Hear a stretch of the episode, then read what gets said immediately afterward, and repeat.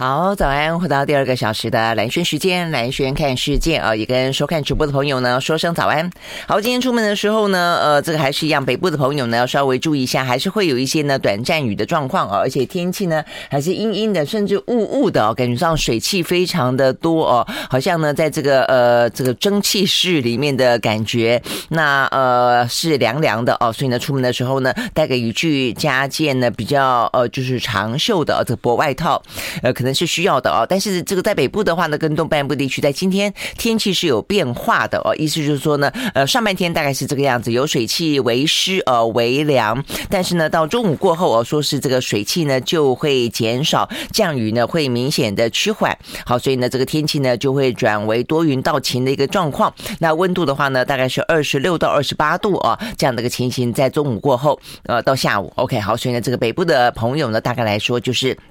呃，这个雨势趋缓之后呢，会有回温的感觉。好，那但是呢，对于这个中南部的朋友的话呢，一整天就还是啊，这个呃晴到多云，算是蛮稳定的一个天气状况。甚至呢，高温的话呢，会到三十二度左右啊，所以呢，会是觉得呢，体感温度还蛮热的啊，这样的一个天气情形。好，所以呢，今天的天气啊是属于有变化的。那变化。到哪里去呢？变化到明天之后啊，一直到未来一个礼拜呢，说这个温度呢都会上升。好，那所以呢，就是东北季风呢，呃，这个很明显的减弱了啊。那所以呢，这个温度来说的话呢，会回到像夏天一样呢，但是呢，水汽啊还是多。所以在明天的话呢，水汽甚至会比今天多，而且呢，全台湾都会有感觉，因为吹南风哦，所以会把这个天气系统呢往北带啊，所以呢，这个整个的。呃，状况呢，很可能就湿湿的，但是呢是热热的哦，跟过去这段时间呢湿湿凉凉的不太一样，是湿湿热热的哦。所以呢，这样的一个温暖的天气呢，会持续一个礼拜左右啊。所以明天开始的话呢，气温的回升都会到三十度左右哦的感觉上，事实上是会觉得热了哦的这样的高温。好，所以呢，这个大家再来看是有关于今天啊，还有未来的话呢，天气的转变。好，那在今天的话，就是一个转变的啊这样的一个点上啊，所以的这个。北部的朋友会稍微感觉到，呃，上午下午不太一样。好，但不论如何的话呢，今天感觉起来天气呢都比昨天呢来的更温暖一些。好，所以呢这个穿脱之间啊，这个衣服呢要稍微的注意。那就空气品质来看的话呢，好，那在今天的话呢。一样啊，这个高屏地区还有金门、马祖、澎湖，呃，空气品质呢都不太好，是橘色提醒。OK，好，所以呢是这些是跟今天天气啊这个相关的讯息提供给你啊，这个准备要出门的时候呢，稍微的啊注意一下啊，这个可能北部的朋友带把伞。好，那看完天气以后，一样接下来看的就是呃整个的疫情啊，那这个疫情的话呢，在。呃，台湾啊，这个在昨天的话呢，算是第一次破千，那呃破两千啊。那事实上呢，破千大概已经持续了快要一个礼拜了啊。那所以呢，昨天陈时东也说了，到月底啊，这个等于是今天是四月二十一号嘛啊，到月底之前呢，单日破万啊，大概来说，呃，这个应该就是很有可能了啊。这个疫疫情呢会大规模的展开。那事实上我，我们都在这边不断的提醒大家，事实上我认为是了啊，会不会等到月底都不知道。那因为呢，目前这样的一个急速性的扩散啊，那尤其呢，有些部分呢。呃，疫调也真的就调不胜调了啊。那有些一个是呃，疫调部分呢，也开始觉得人数太多，整个行政作业也来不及框列，那框列本身也没有意义了，这是一个。那这第二个的话呢，就算是所谓的没意义，就是因为呢，很多是没有症状哦，所以你也框列不了。好，所以呢，因为这样的关系，所以呢，不断的哦，这个等于是所谓以前我们还会去计算隐形传播链嘛哦，那现在事实上呢，呃，到处可能都是隐形传播链了哦，那所以呢，这样的一个快速扩散的。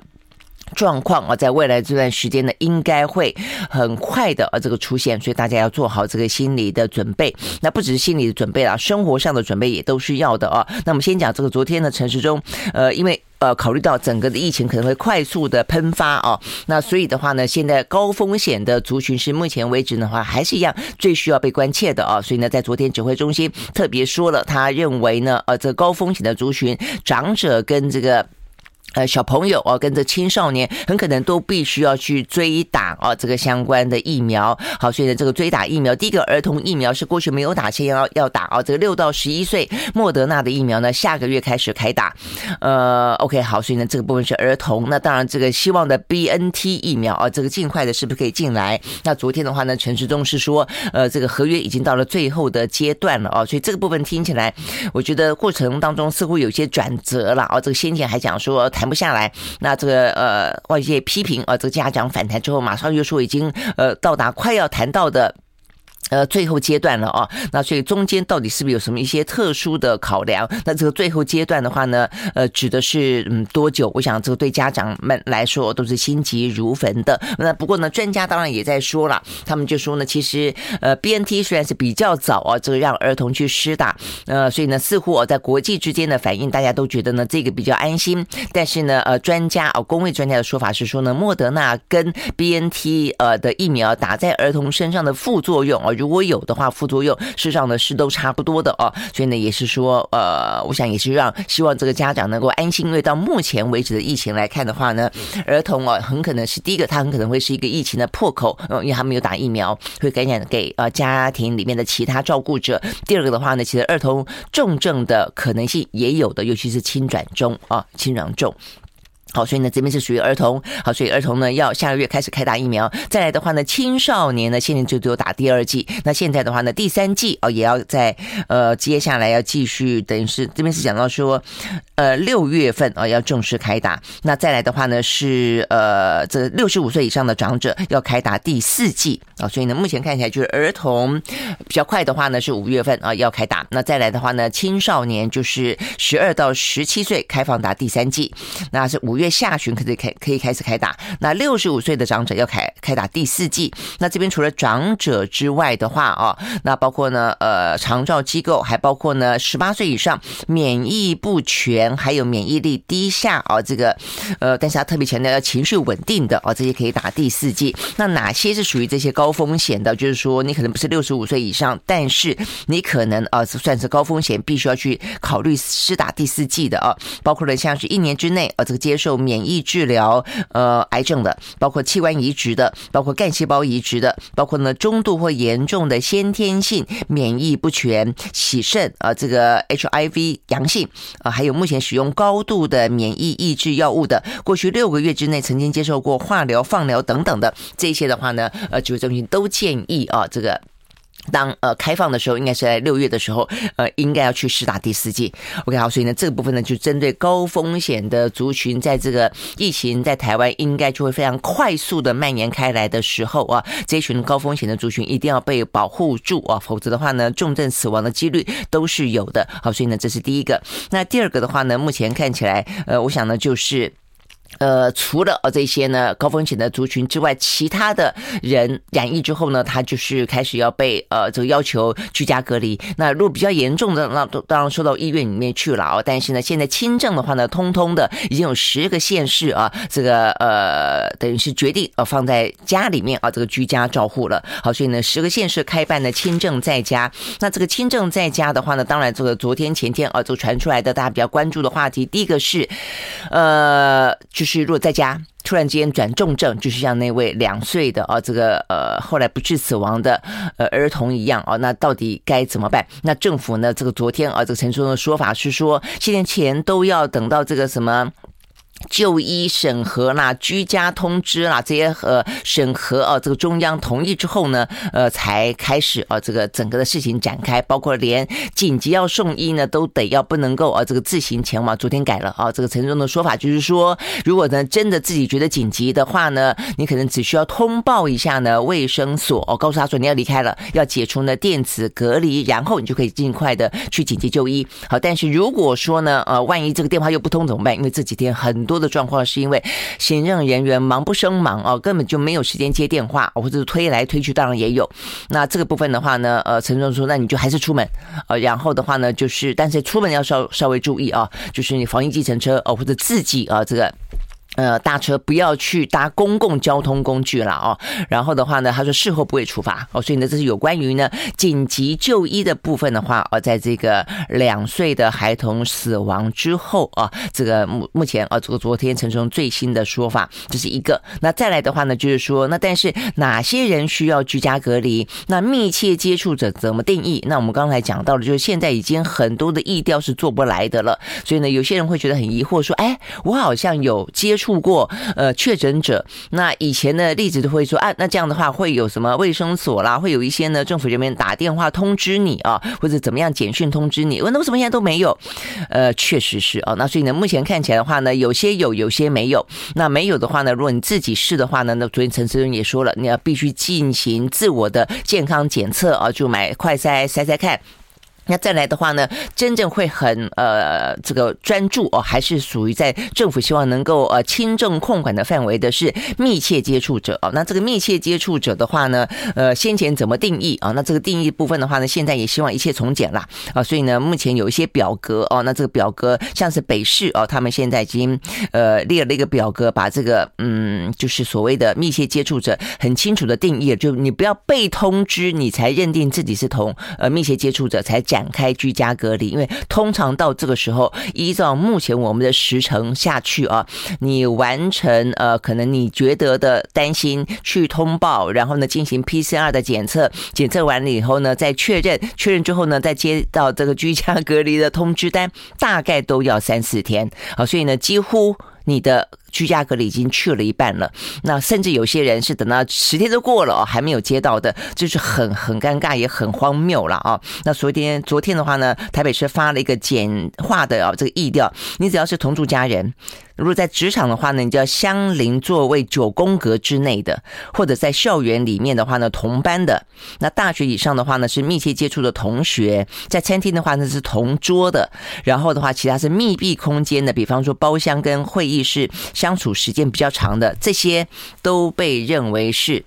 密切接触者啊，所以呢，如果说在这样的一个群体里面有人确诊了，你可能就应该要自己要进行快筛，然后就展开接下来的通报，就是快筛之后如果是阳性，阳性之后呢就去呃这个进行 PCR 的检测，如果也还是阳性，就乖乖在家十天。好，但是呢，另外一个很大的问题就来了啊，这个第一个除了台北市这个样子之外，其他的是不是应该简化？第二个人会不会太多了？居隔的人。I like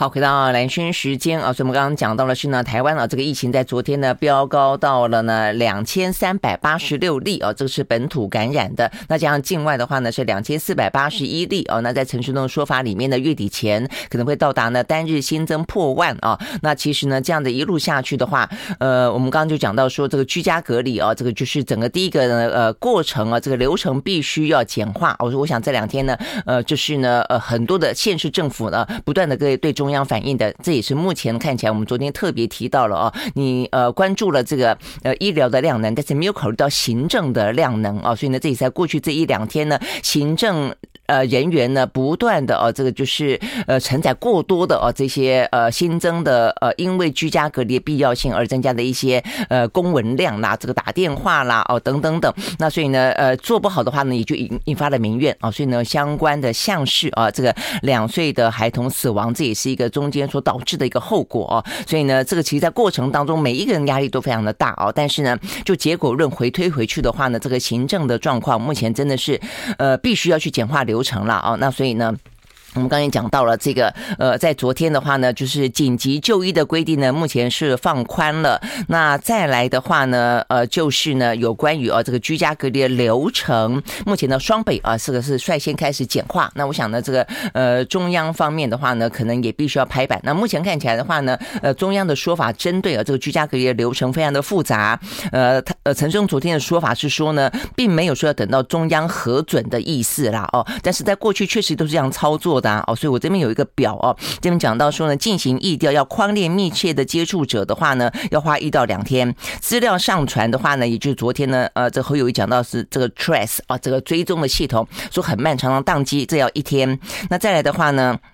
呃，卫生所要开始联系呢这些密切的接触者，所以呢要确认他的基本资料啦，呃，这个跟居家隔离的起始点啦，居家隔离的地址啦，同时要进行一些卫教啦，就电话里面要说说说，呃，这个卫教啦，哎，安排 PCR 的检查啦，这要两到三天。那通常来说的话呢，如果说呃这个资料有误的话，还要再 double check 来往往返返还要再一段时间。那等到都弄完的话呢，最后呃这个卫生所完成接触者的系统资讯电子围篱启动。啊，这个完成收案也还要半天哦，所以加起来的话，你看这样零零总加起来，我看已经五六天了啊。好，那所以呢，这个部分等于是呃，让整个过程当中啊，呃，这个相关的行政人员、地方的行政人员真的是忙翻了啊。所以呢，昨天呢，呃，有这个媒体报道说，呃，有这些呃公共就卫生所的人打电话给这个居家隔离者啊，这个在问一些相关的事情，呃，提醒一些事情，做反过来啊，这个呃，这个等于是居家隔离者还呃。提醒啊，这个卫生所的人说，你也要注意健康哦。哇，一讲那个人爆哭啊，整个人在电话里面崩溃了，所以显现出来这段时间确实他们压力是真的非常大啊。所以呢，这边讲到说地方的。呃，包括疫调人员啦、卫生局的人员啦，哦，这个都变成呃早晚加班啊，所以有些人的话呢，说分两班运作的话呢，忙的还忙到凌晨三四点的都有啊。啊，我想这个部分的话呢，呃，真的是问题非常的大，必须必须要立即哦去改善。那昨天陈志忠的说法说没有要中央核准呐，哦，就地方的权责哦就是这样。那你早说嘛啊，这个部分。那如果是地方权责的话呢，那地方就可以啊，这尽快的去简化。那所以陈志忠昨天也说了，呃，不需要到。要开纸本或是呢居隔单送达之后再开始居家隔离哦，所以以前的话说说法是一定要送达，那现在只要电话通知你，你就开始呢这个居家隔离了哦。好，所以我想这一方面呢是因为行政部分的话简化，也是不要让整个的行政体系崩溃啊。那二方面的话，就是居家隔离者本身实上是有风险的，也还是有风险的哦。所以他是不是能够好好的落实到说哦，知道了自己要开始很认真的居家隔离了？我想这个通知会有影响的哦。那否则，对于在家的同住家人。我想这个疫情的扩散也是非常快的，我想这个部分是真的是一刻都不能等了哦，所以显然的整个的政府哦真的是都没有做好准备。好，这是一个。那再来一个我要讲的是，目前政府也还没有完全确定的，我觉得要非常的提醒，就是呃不要忘记现在为什么啊这个中国大陆的经济呢如此的这个又让全球担心会衰退。一方面是呃它疫情我们讲过，它的疫情其实并不算高啊，那它可能引发的政治的风险反而高。重点在于说呢。他的居家隔离手段太强了。那目前的话呢，上海还有千万人在呃隔离中哦，所以一直不能够出去，所以他瘫痪了整个的日常的运作，瘫痪了整个的经济的系统啊。那所以呢，即便说有些白名单哦，所以可以让他们呢恢复开工。就昨天你就看到很多的工厂说，还是不能开工啊？为什么呢？因为人回来了，货没来啊。人回来的货没来，有些呢零部件也没来啊，所以这个部分就回想到当初，记不记得在这个今年初的时候，像美国，美国为什么突然之间决定完全放了？因为呢，他这个居家隔离也是一样啊，他们就有人确诊，然后之后呢就框列，然后呢就有些啊这个密切接触者的话呢就要居家隔离，结果呢飞机航班通通取消，没人飞得了哦，所以因为这个航空人员呢这些。空服员是在第一线的嘛，哦，所以最容易有高风险，最容易呢染疫，最容易呢有被更多人被居家隔离，哇，结果就这个样子。后来呢，呃，港口也是一样，货运呢运不了，哦，运不了的原因呢，除了这个国际之间的产业断裂之外，没有人去上班，没有办法运货，司机不够哦，等等。所以我要说的就是，接下来啊，如果说如我们所预测的，如陈总所说的，月底前就会到达每天单日破万的话，你这样的想啊，如果单日破万，只要一个月。一个月单日破万，就三十万人。三十万人人的话呢，以一个人的居隔八个人好了，那多少？两百多万人，接近三百万人。所以你呃本身染疫的，再加上呢居家隔离的，你可能就要三四百人。呃，在台湾哦，你就要居家隔离中有十天的时间不能够工作，不能够去运转。那呃，你这样子去想，他一般的公司企业怎么办？那呃，警察怎么办？呃，最近警察很多染疫。军中怎么办啊？这个军中呢，今天出现一个最新的啊，这个消息是花东防卫指挥部有六个官兵呢啊，目前都确诊。那这个呃军营是非常高度集中的一个很可能群聚的地方，而且不是昨天才出现了这个紧张的什么这个快讯新闻，快讯说中共导弹打到新北市了吗？当然不会啊，这个是乌龙一件事，但我们再说啊。这个让整个的呃公广集团或者对新闻啊，这个真的是你这样子，如果再下去的犯这种错，以后还有谁敢信啊？这个相关的这个新闻，我觉得导致的哦，所谓“狼来了”的效应会有的啊。那回过头来讲，那所以呢，你军中啊，这个目前呢，也还是一个相对来说呢，呃，俄乌的关系也好，两岸的情势也好，是一个相对来说比较紧绷的一个状况。那如果说大家都都染疫、都居隔啊，这个状况会怎么办？那呃，治安。安的，然后呃，管理国境的，然后呢，呃，这个呃，保卫大家呃国家安全的，更不用就不用讲啊，这个一般运作的民生经济机制的，通通居隔十天，承受得了吗？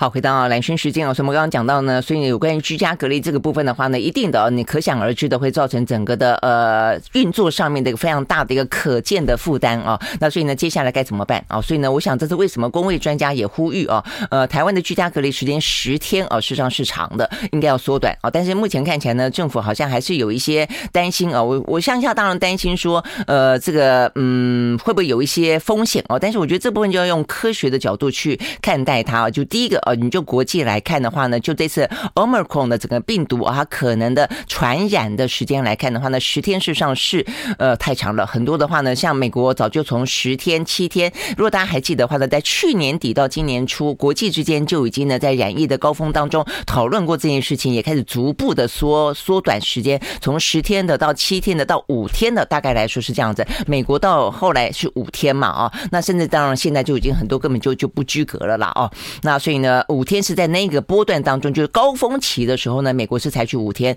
有些欧洲国家是采取七天，有些比较极端的采取三天，大概是在这样的一个高峰期的时候呢，就还是居家隔离。那当然，现在他们过了高峰期之后呢，有些根本就是完完全全不隔离了啊。所以对我们来说，现在正在高峰期，所以呢，呃，严一点的话呢，七天；松一点的话，可能五天。我觉得这么都是可以去考虑在里面的哦。否则的话，你同一个时间那么多人，几百万人都在居隔十天的话，整个的哦，你可以想象。得到整个生活的运作会出状况的。那再一个的话呢，另外一个科学的建议就是，呃，你出来如果你还担心的话，那就是快筛 PCR，你就尽可能的提供每天啊。假设说今天有企业愿意，他就是呢，呃，这个缩短，你让他缩短他的居居家隔离的时间点，然后他们愿意天天上班快筛。那你重点是这个部分国国际之间也有在实施的，但是他们就是因为他们快筛非常的充裕嘛。啊，觉得非常的呃货源充充沛哦，那所以他们可以用这个方式，就是缩短居家隔离的时间，然后呢尽可能的快筛。我记得那时候英国的话呢，是一个礼拜就配送两两个哦，这个两剂快筛剂，所以平均就差不多三天快筛一次。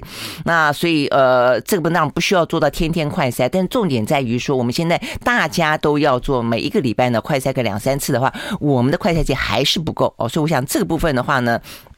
就是你的你的政策要能够做到，就是你很多部分都要先想到、先准备好，所以你的政策才可以先行。那现在为什么不敢去缩短居家隔离？显然这是因为背后包括你疫苗该来的也还没来，然后呢，我说像儿童的部分啊等等，那包括呢接下来呃快赛季哦该到的也还没到，PCR 的检测其实也可以，要么你就是呃快赛跟 PCR 同时。那问题是这这两个哦到底呢到呃手上的哦这货源有多少，可不可以足足以？供应目前看来显然的都还不够啊，但是呢，我想我觉得一定要快啊，因为接下来的话，呃，如呃这个陈总所说的，如果说确诊者这么多的话，真的是居家隔离者是会越来越多，你我啊这个身边的朋友很可能都会面临居家隔离，好，所以呢这个。呃，最近哦，有蛮多的一些呢被整理过的，有关于居家隔离啦、密切接触者啦，呃，哪些流程注意的事情哦，我想大家可能都可以稍微呃搜集一下，要不然我们今天就把它放在我们的粉丝页哦，大家可以上去看一下一些被整理过的一些相关的流程跟注意事项。好，所以呢，这些是在今天我们看到台湾比较重要的一些呃讯息啊，这个提供给大家。所以呢，现在看起来是真的呃政政府还是有点乱啊，但是我想这个过渡期一定要把它快点哦。尽快的缩短乱的时间点，大家循序渐进的呃走上一条呃台湾即将迈上啊这个疫情高峰的，但是希望能够跟它共存的，而且整个社会的机转，你我的生活都可以得到呢呃相关至少有点点秩序啊，那心里面呢是安心的这样的一个局面哦。还有这个补补偿啊，这个居家隔离者的话呢，呃过去的话你说住旅馆简易旅馆，政府还可以补偿你旅馆费，现在在家虽然不用花这个钱，但是如如果说相对弱势的家庭十天不工作，这个这个撑得下去吗？哦，我想这个部分的补偿的话呢，也是一样。呃，现在有哦，但是呃，讯息哦跟流程跟金额，我想这部分都应该要更确切一点。好，所以呢，这是有关于我们刚才讲到台湾的部分啊。那就全球来看的话呢，我觉得也还是呃有点点不太能够掉以轻心，因为昨天我们才讲到说呢，呃，前一天是二十九万人，那昨天的话呢是五十六万人，那觉得说即便。Double 了，但是好像数字还好，但今天又飙到八十六万人，哦，所以呢，欧洲突然之间又飙起好多个啊，破十万的国家了，包括南韩也是，好，所以呢，这个疫情啊，其实呢，就是大家担心，也包括美国的白宫首席的啊，这个防疫顾问福奇所担心的，呃。这个病毒的变异状况，而其实层出不穷哦，所以当你的疫苗防不胜防的时候，未来很可能要不断的去打疫苗啊。好，所以我们来看一下呢，在今天啊，这个全球里头呢，又破十万的国家啊，这个包括了德国的十八万、法国的十五万，还有呢，南韩的十一万，而且他们死亡的人数哦都是破百的。呃，德国的话呢，三百六十一个人单日新增死亡；法国呢，两百二十七个人单日新增死亡。那这个个南韩啊，这个一百六十六个人单日新增死亡。OK，好，所以呢，这个是这三个国家最主要呢，就飙高了蛮多的啊，占了昨天到今天啊这个相关数字当中的一大部分。那除了这个之外的话呢，欧洲还有啊这个两个国家也破万，是意大利跟英国。这两个国家的话呢，意大利九万九，呃，英国一万五哦，所以呢，嗯，英国还好，但是死亡的人数呢，英国突然之间今天呢飙得更高，是所有欧洲单日新增死亡最高的国家，它一。万五当中有五百零八个啊，这个死亡。那意大利的话呢，有两百零五个人死亡。OK，好，所以呢，我觉我觉得到了某个程度的时候啊，这个每天每天都那么多人染疫。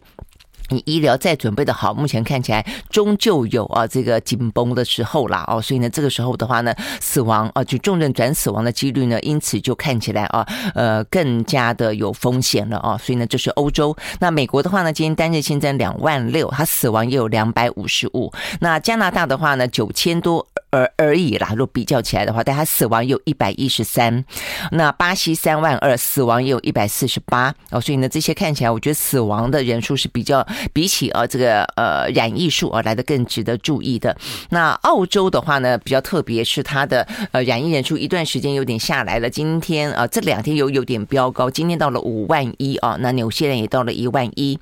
好，那在亚洲地区的话呢，四个国家破万啊，除了我们刚刚讲到的韩国啊，这个是。呃，十一万，他一百六十六个人死亡啊。那再来的话呢，泰国哦，泰国一直是呃在这一波里面死亡人数比较多的，他今年也还是啊这个两万人染疫，有一百二十八个人死亡。好，那日本的话呢是三万七千多人，他五十三个人死亡，好一点。但是我看到呢，目前看起来的话呢，因为他们接近五一的黄金周，他们有黄金周啊，所以呢，呃，这个是他们冲绳，冲绳是目前为止啊，在这个日本的疫情趋向缓和的时候。他就这个嗯，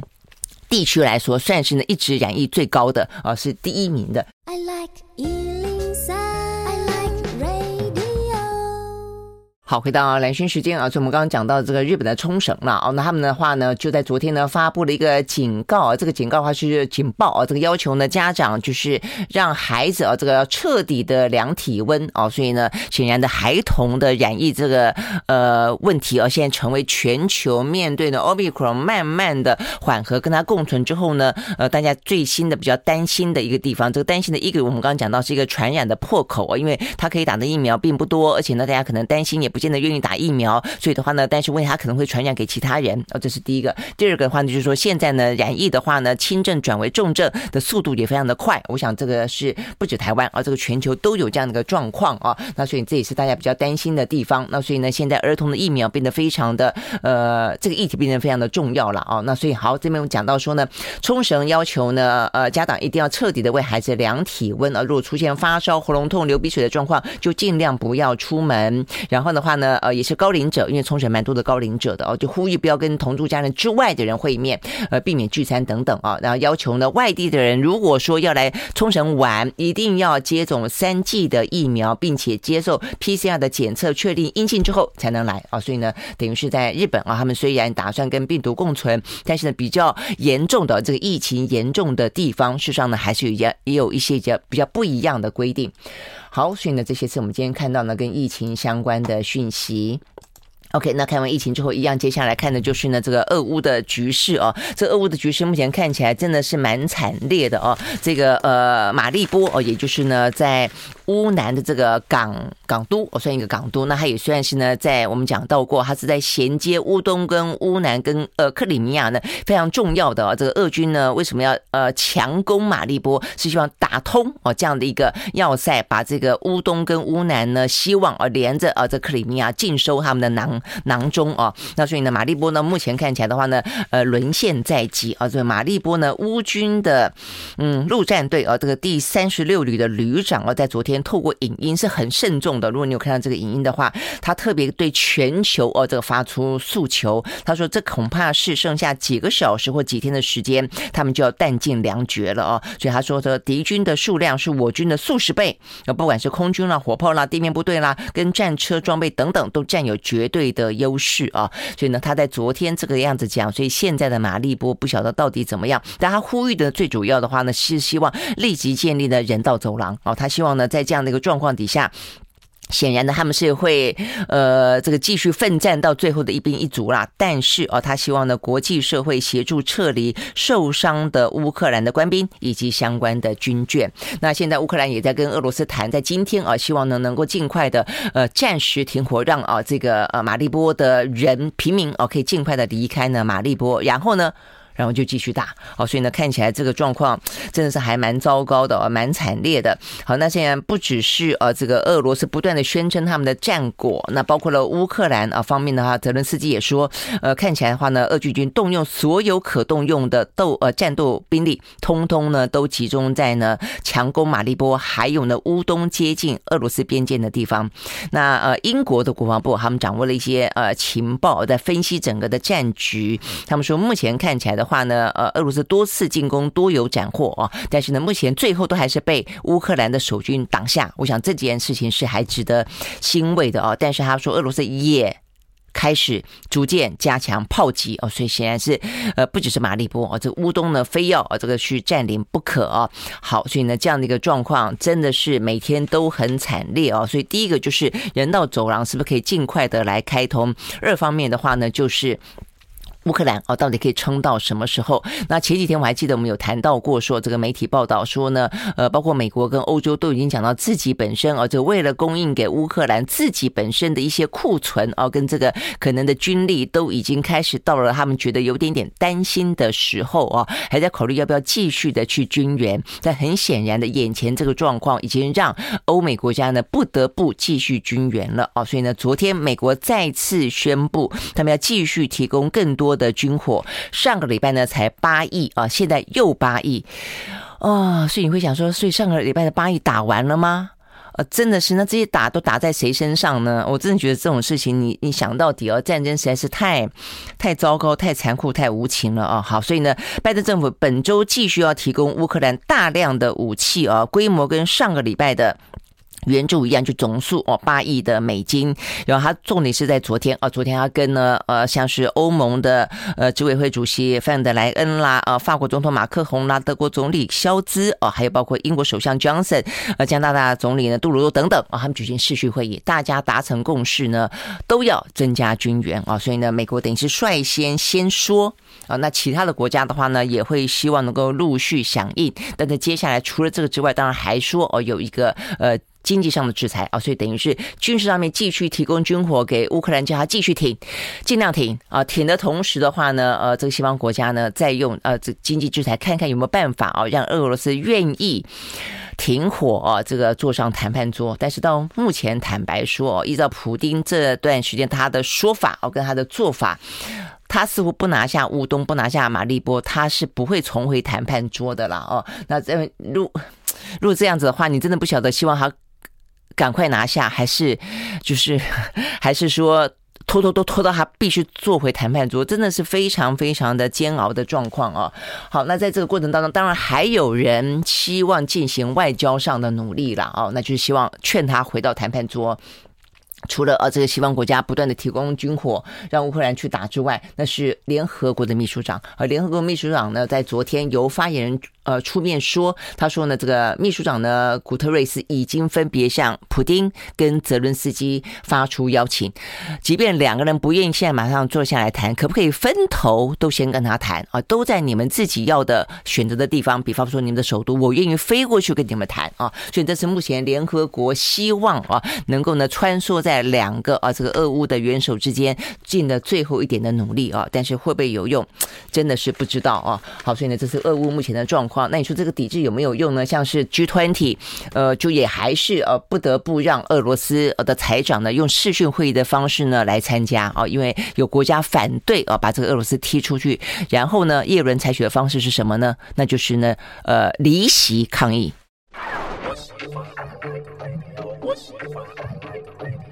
好，回到蓝轩时间啊，所以刚才讲到针对俄乌啊，这个联合国的秘书长呢，试图的想要用透过外交的手段啊，这个分别的邀请啊，就是说是不是能够见见啊，这个普丁跟泽伦斯基啊，所以呢，目前的话呢，还没有特别的回应。那再来的话呢，呃，美国的财政部长耶伦出席 G20 的财长会议的时候，在昨天啊，这个正式的举行嘛，但是没有办法呢，把这个呃俄罗斯呢踢出呃这个 G20 之外，在视讯会议的同时，当呃乌克的当。俄罗斯呃的财政部长正在发言的时候，突然之间呢，叶伦就站起来，跟好几个呃这个国家的财政部长呢同时离席。那在视讯会议当中的是通过视讯的，不是在现场的啊，就关掉。摄影机啊，所以呢，就是等于不听你讲话啊，所以是这个方式来表达呢，国际之间啊，这个对于俄罗斯发动战争啊这件事情的抗议。那对于美国来说的话呢，最后还是有一些呢，呃，这个经济制裁在呃目前持续性的加码的啊。在我们看到这个最新的消息是，最新的制裁呢锁定的啊，这个把矛头瞄向了呢加密货币的挖矿公司啊，所以呢，这个部分事实上呢，呃，在俄罗斯啦，啊，这个东欧很多的国家，其实他们这方面啊，这个。呃，就是对于电力啊，这个其实提供很多的这个地方挖矿公司还蛮多的，加密呃货币呢还蛮兴盛的啊。那这部分的话呢，也进行相关的制裁，还包括了一个呢呃商业银行，还包括了呢俄罗斯的寡头啊，这个叫做马洛费耶夫啊，这个为首的四十多个人等等啊，这些呃个人跟一些实体啊，都是呢目前美国宣布新一波的这个经济的制裁。啊，但这个制裁呢，可不可能让俄罗斯觉得痛？我就我们刚刚讲讲到的，呃，目前看。普丁的意志啊，是非拿下不可啊，这个乌东跟马利波，然后呃才可能对国内做交代，然后才可能呢跟呃乌克兰重新去谈判啊。那 OK，但是这个部分的话，怎么样子让他可以呃改变，在目的没达到之前呢，能够愿意重新坐上谈判桌，真的是不知道了哦。那所以呢，目前呢，俄罗斯的决心可以透过另外一件事情可以看得出来。媒体报道说呢，俄罗斯方面啊，这个政府宣称他们已经试射。射了一一枚啊，可以乘可以吸携带核武的叫做马呃萨尔马特的洲际弹道飞弹。好，那所以呢，这个部分的话，呃，对呃，普丁来说，等于去宣誓说，如果你们要对我有什么样强攻，你要三思后行哦。我不是不能够发射核武器的哦，所以这个部分就很讨厌。看起来他真的是啊，这个心意甚甚坚呐啊，这个心意已决。OK，好，所以呢，这个部分呢是讲到俄乌哦，这个目前的状况。那也因此呢，因为在这个俄乌啦啊，这个疫情啦啊，这个通膨啦这个状况底下啊，好，所以呢，现在国际之间的这个。股汇市啊，都都是还承受蛮大的压力，跟这个油价，总而言之都是起起伏伏。好，但是这几天的啊，这个呃，欧美股市事实上影响很大的，除了这个大的局势之外，地缘政治啦、疫情啦、通膨之外，还有财报啦。哦。OK，好，我们来看看呢，这个欧美股市目前看起来呢，呃，涨跌互见啊，在美国呢下跌的多，在欧洲的话呢上涨的多。我们先从美国开始看起。在美国的话呢，十大指数只有道琼是上涨的，呃，涨了两百四十九点五九点，收在三万五千一百六十点七九点，涨幅是百分之零点七一。纳斯达克指数下跌百分之一点二二，那呃，S M P 五百呢下跌百分之零点零六，另外呢费城半导体下跌百分之零点三五，好，所以呢就是呃下跌居多的美国股市。那欧洲呢三大指数呢都是上扬，因为昨天哦跌了还蛮多的，今天呢就是有点反弹。德国呢跌了百分之一点四七，英国跌了百百分之零点三七，呃。涨，我刚刚讲涨哈，呃，然后呢，法国涨了百分之一点三八哦，所以呢，呃，英德法三大股市呢都是上扬的。好，那这个呃。油价啊，油价的话呢是涨跌互见，昨天是小幅的、微幅的呃这个涨跌了啊，这个在纽约部分。呃，涨了百分之零点二，收在每一桶一百零二点七五块钱美金。伦敦布兰特原油跌了百分之零点四，收在每一桶一百零六点八块钱美金。好，那这个最后一段时间，我们要花比较呃一点时间来讲一下这个呃财报。这个财报的话呢，反映出是这段时间以来这么多我们刚刚讲的复杂的压力。那呃所有的公司哦，它如何的在这个大的局势当中呃展现它的韧性啊？这个每个呃每一个产业啊，每一个企业依照它可能产业别不同，受到的冲击影响不同，还有自己的营运状况不同啊，呃各有不同的故事。在昨天呢，有非常戏剧性的啊，这个非常惨的，那就是呢我们大家非常熟悉的。Netflix 啊，很多人呢在疫情期间，呃，不管是呃疫情期间居家隔离的关系，你只能够追剧，或者是呢心理压力太大呢，因此要追剧。总而言之啊，这个追剧的好朋友之一就是 Netflix 啊，但是他昨天宣布了财报，创下十多年来啊第一次呢，他流失了他的客户哦，所以他的股价狂泻多少呢？百分之三十五，这真的是跳崖式的这个坠落，实在是蛮。蛮惊人的一个状况啊！那呃，这个过程当中，因为他宣布他的财报跟他的财测啊，这个财报是过去这段时间的财报，财测是对于未来的预估，通通都失利啊！那受到通膨的影响、乌克兰战争的影响、市场竞争激烈的影响，市场竞争激烈，我想大家都知道，这个 Disney Plus 啊，它也进军了，这是第一个。第二个的俄乌战争，光是呢，为了要证明啊，这个站在反战的立场，反俄啊，所以他撤离了俄罗斯的市场，所以呢，流失了几十啊，我记得没错，还是。七十万户啊，这个相关的订阅，那不用讲，乌克兰这个时候啊，当然也会流失非常多之类的啊，像这些问题都让他的。